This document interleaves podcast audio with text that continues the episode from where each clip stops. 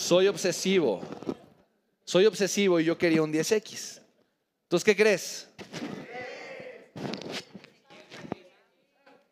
¿Tú crees que me voy a detener?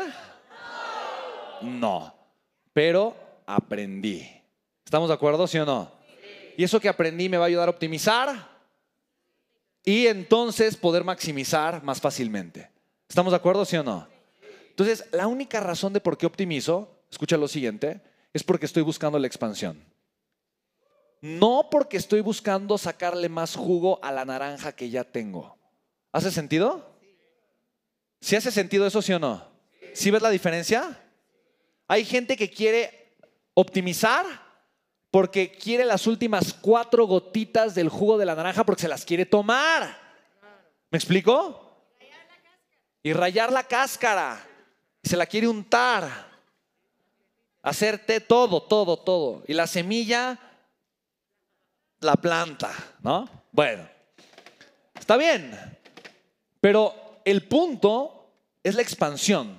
O sea, el objetivo es la expansión. Ahora, si yo crezco, si yo hago maximización sin optimización, yo puedo maximizar lo que no sirve, lo que no funciona y lo que no es rentable. ¿Estamos de acuerdo? O sea, yo solo quiero maximizar lo que funciona. No quiero maximizar lo que no funciona. Y la única forma en la que yo voy a maximizar lo que sí funciona es optimizando. ¿Sí lo puedes ver?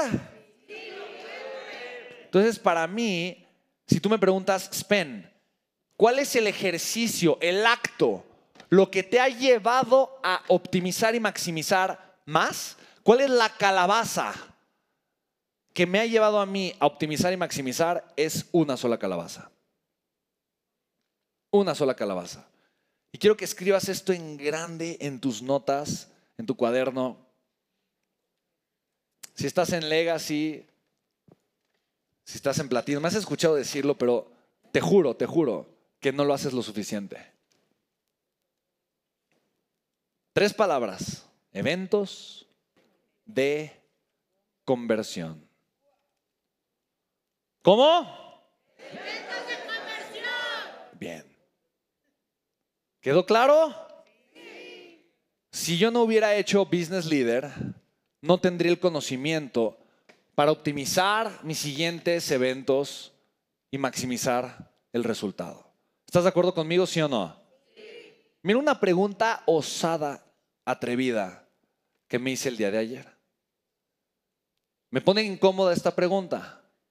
No quiere decir que la respuesta sea si lo voy a hacer, no quiere decir, solo es una pregunta.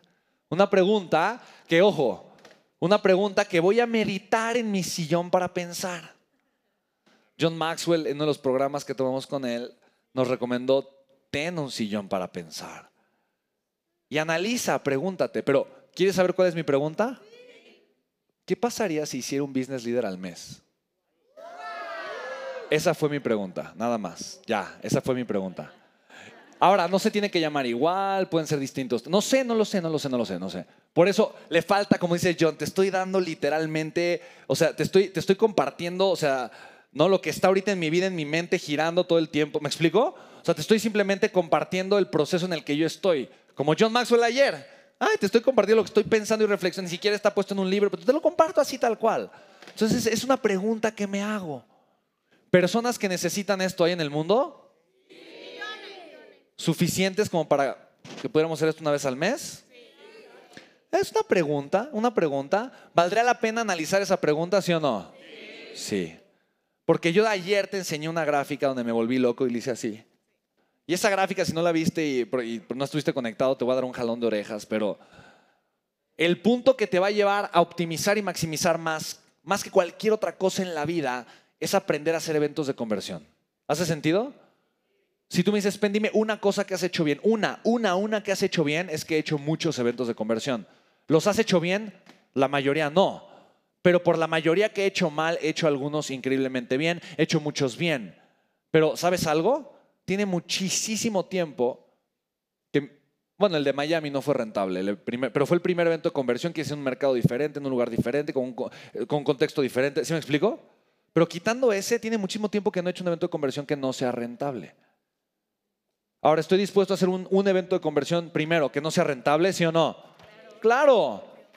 ¿Tengo, ¿Tengo problema para eso? No. ¿Por qué? Porque yo no estoy, exacto, yo no quiero ganar y hacerme rico con un evento de conversión y yo entiendo que es un proceso y a final de cuentas hay una línea de rentabilidad y si tengo que aprender del mercado y conocer ciertos factores, desarrollar ciertas habilidades, está bien. Yo entiendo que los marqueteros, gente que hace de repente, pues dice, no voy a hacer un lanzamiento y con eso quiero vivir el resto del año, pues, es, es su fórmula y está bien, y, pero entonces hace una cosa y si le va mal, pues ya valió. ¿Estamos de acuerdo? La gente que se va a hacer una campaña, y, pero ese es un enfoque para mí muy marquetero, no empresarial. Es un empresario quiere aprender a hacer eventos de conversión y aprender a ver cómo más personas lo pueden hacer. ¿Estamos de acuerdo, sí o no? Y el proceso al principio puede no costarte dinero. ¿Estamos de acuerdo?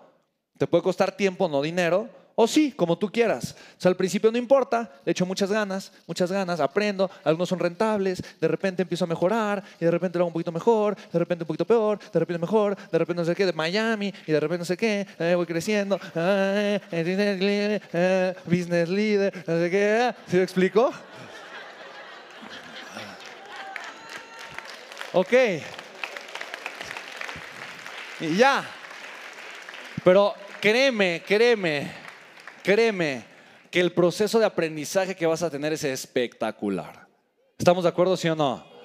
Un evento de conversión no te define, pero ¿sabes qué sí te define? Hacer eventos de conversión. ¿Sí? ¿Hace sentido, sí o no? Entonces, para mí, el que tú sepas y aprendas a hacer eventos de conversión es de las cosas más poderosas, más importantes y más o sea, es el fundamento de la generación de riqueza y de abundancia de un negocio. Puedes tener el mejor producto. Mira, ¿sabes cuántos amigos? Ayer, ayer me invitaron a una cena eh, donde habían varios influencers y demás. ¿Sabes? Mira, estaba con influencers que tenían, eh, estaba Juanca también ahí conmigo. O sea, de verdad, gente con, miles o millones de, de seguidores, no importa. No importa. Con un nivel de facturación. Sí. ¿Por qué? ¿Tienen una gallina de los huevos de oro gigante? Sí. Sí. Su branding es espectacular. ¿Tiene desarrollo personal profesional? O sea, algunos sí, algunos sí, no todos, pero no es su prioridad. Su branding es bueno. Su marketing, no porque no hacen mucho no tienen equipo de confirmación, no, saben qué es eso, es la campaña de seguimiento, no saben qué es eso, y no saben qué es un evento de conversión. Por lo tanto, cuando quieren vender algo, ¿qué crees que hacen? Un anuncio de venta directa en sus redes sociales. O sea, lo que nosotros decimos que es destripar a la gallina. Y entonces, no, no salen huevos, salen chispitas. ¿Estamos de acuerdo? ¿Sí o no? Su nivel de facturación es bajo porque no conocen las siete fuerzas. ¿Me explico? Pero si su enfoque estuviera en agregar valor y crearan eventos de conversión eficientes, Dios bendito. Dios bendito. Pregúntale a Caterina, digo, Katy hermosa con tu gallina ahorita, ¿no? La vez que facturaste, ¿cuánto fue en tu webinar? Como 140 mil pesos en un webinar. ¿Cuánto invertiste de publicidad? 3.400 pesos.